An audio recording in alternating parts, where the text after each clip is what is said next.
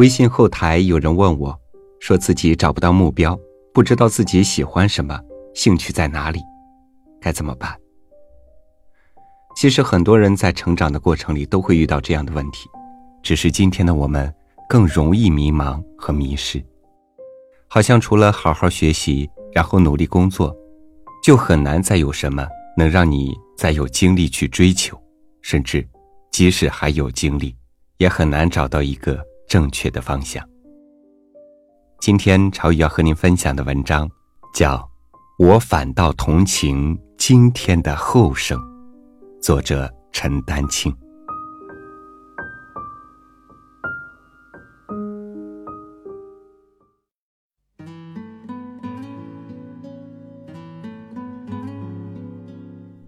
年轻人整体性的困惑与恐慌，我无法测知。眼下社会、媒体、网络的种种讯息和说法实在太多，年轻人不免困惑、恐慌呢？应该是谋一碗饭，混一前途越来越难吧？美国八九成青年最担心的也是饭碗，但中国人口忒多，瞧见满大街的人群，我有时也会莫可名状的恐慌。五零后当年的焦虑，不是升学和饭碗，而是去哪个省份的农村，干哪家工厂的工种。去是非得去的，苦是一定苦的，恐慌也没用，全认了。部分六零后与我们命运相似，部分七零后的际遇和八零后相似，五零后的青春期堵在非常时期。不好跟今天比。以上算进步还是倒退呢？难说。生理层面绝对进步了。我们那会儿整年都不会下馆子，谁家有冷热水设备？狗一般活着还穷开心，头发留长点就算打扮了。今时今日。一个打工仔还能脚蹬皮鞋，染一头金发，穷姑娘包包里多少有支廉价口红吧？但我不可怜自己的少年时代，反倒同情今天的后生。那会儿没得比，现在样样比，同学的家境，同事的升迁，悬殊多大？多少屌丝瞧着中档小区，攒钱攒到五十岁，怕也买不起小区保安那座岗亭啊！要说传统文化的割裂，五零后空前绝后。别指责年轻人不懂传统文化，谁有资格？除了万万分之一的所谓国学家，谁懂？干嘛要懂？如今除了知识题，又哪来什么传统文化？别拿传统文化说事儿了。咱们传统文化的一大项，就是动辄拿着大道理指责年轻人。我虽不很同意五四那代的激进主义，但这一层，我站在胡适、鲁迅一边。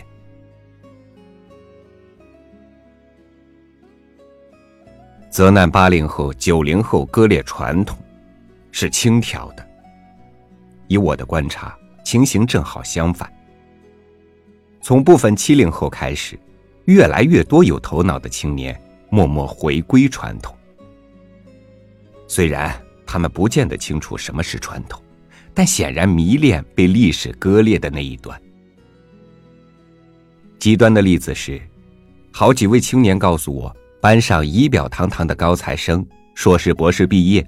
忽然就进了寺庙，剃度为僧，有法号，开始传教了。准确的说，是百年中国折腾出来的新文化，将传统和一波波后代生生割裂。割裂后，拿不出什么好饲料喂后代，孩子们当然青睐西方和日韩的文艺。注意，不是文化。看英美剧、日韩剧的青年，未必了解什么是人家的文化。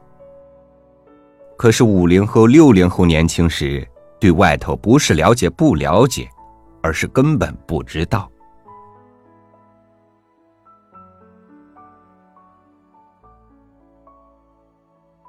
八十年代的文化热，是校园里热衷读萨特、读尼采，因为上一个十年是文化沙漠，人人无知。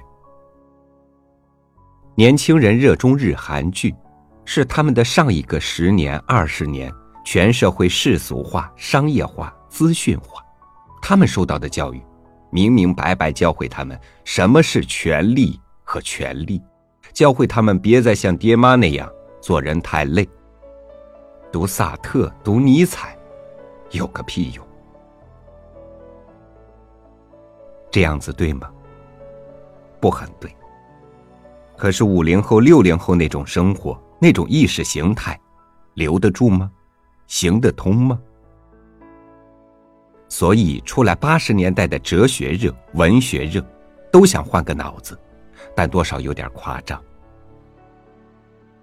在正常的国家和社会，读哲学的读哲学，看俗剧的看俗剧，不像我们这里，阶段性群体转向，忽而全部去求真理，忽而个个认世俗。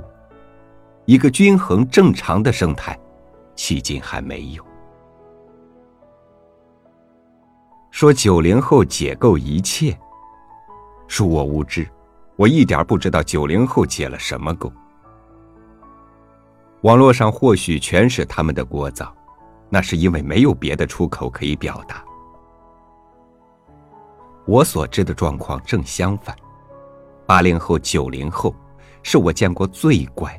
最被动、最有被青春本能、最缺乏表达意识的两代人，和垮掉的一代比，和嬉皮士比，更是笑话。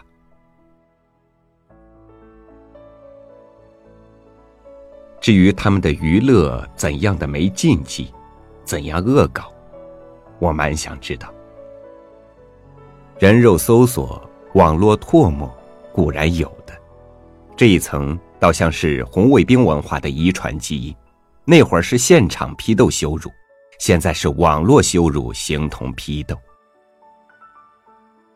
以我的观察，八零后、九零后的这点娱乐几乎谈不上娱乐，他们兴许恶搞了什么无关紧要的事，原因是他们除了考试、升学、谋饭碗，没什么可以搞。但愿我是完全胡说。纵向比较，八零后、九零后的表达欲望和空间，不如文革初年的五零后；五零后当年的表达空间，则远不如五四前后的年轻人。至于对主流价值的反抗方式，免了吧，哪有这回事？就算有，我也不主张孩子们反抗。反抗的时代与文化过时了，全世界为反抗文化付够了代价。不要反抗，也不要试图改变社会，能一个个改变自己，就是功德无量。我和年轻人之间当然有代沟，代沟是好事，是常态，说明一切在变化。重要的不是代沟。而是父子双方如何看待代沟？和我离开美院的一九八一年比，现在的变化太大了。那时的同学关系就是没日没夜的沟通，谈艺术，谈一切。据我所知，现在的同学关系没那么粘稠了。公寓和单间长大的独生子难免如此，我不觉得是坏事，但可能无趣。友谊、孝义、私义、事义，是青春的胎记。当然，还有恋爱。二零一三年看赵薇拍的那部青春片，七零后告诉我拍的很准确，他们说，八零后、九零后。已经缺少，甚至没有那种浪漫泼辣的校园记忆了。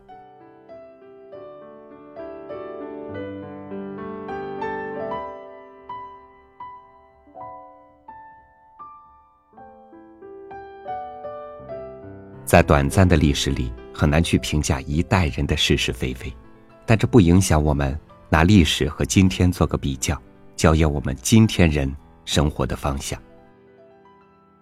历史总在向前，时代的背景也在变换，但是无论在哪个年代，我们都不能失去探索的勇气。只有不断的去尝试、去发现，才能找到自己最应该为之奋斗的目标，从而在这样一个年代里做最好的自己。感谢你收听今天我和您分享的文章，欢迎关注微信公众号“三六五读书”，和更多听友一起寻找人生的方向。我是超宇，明天见。那时候的爸爸三十几岁，他正年轻。我的妈妈她显得善良，人见人夸。那时候的我还没长大，最爱玩的游戏那是过。家家，那时候满街跑的全是夏利大发，现在满街跑的全是奔驰和宝马。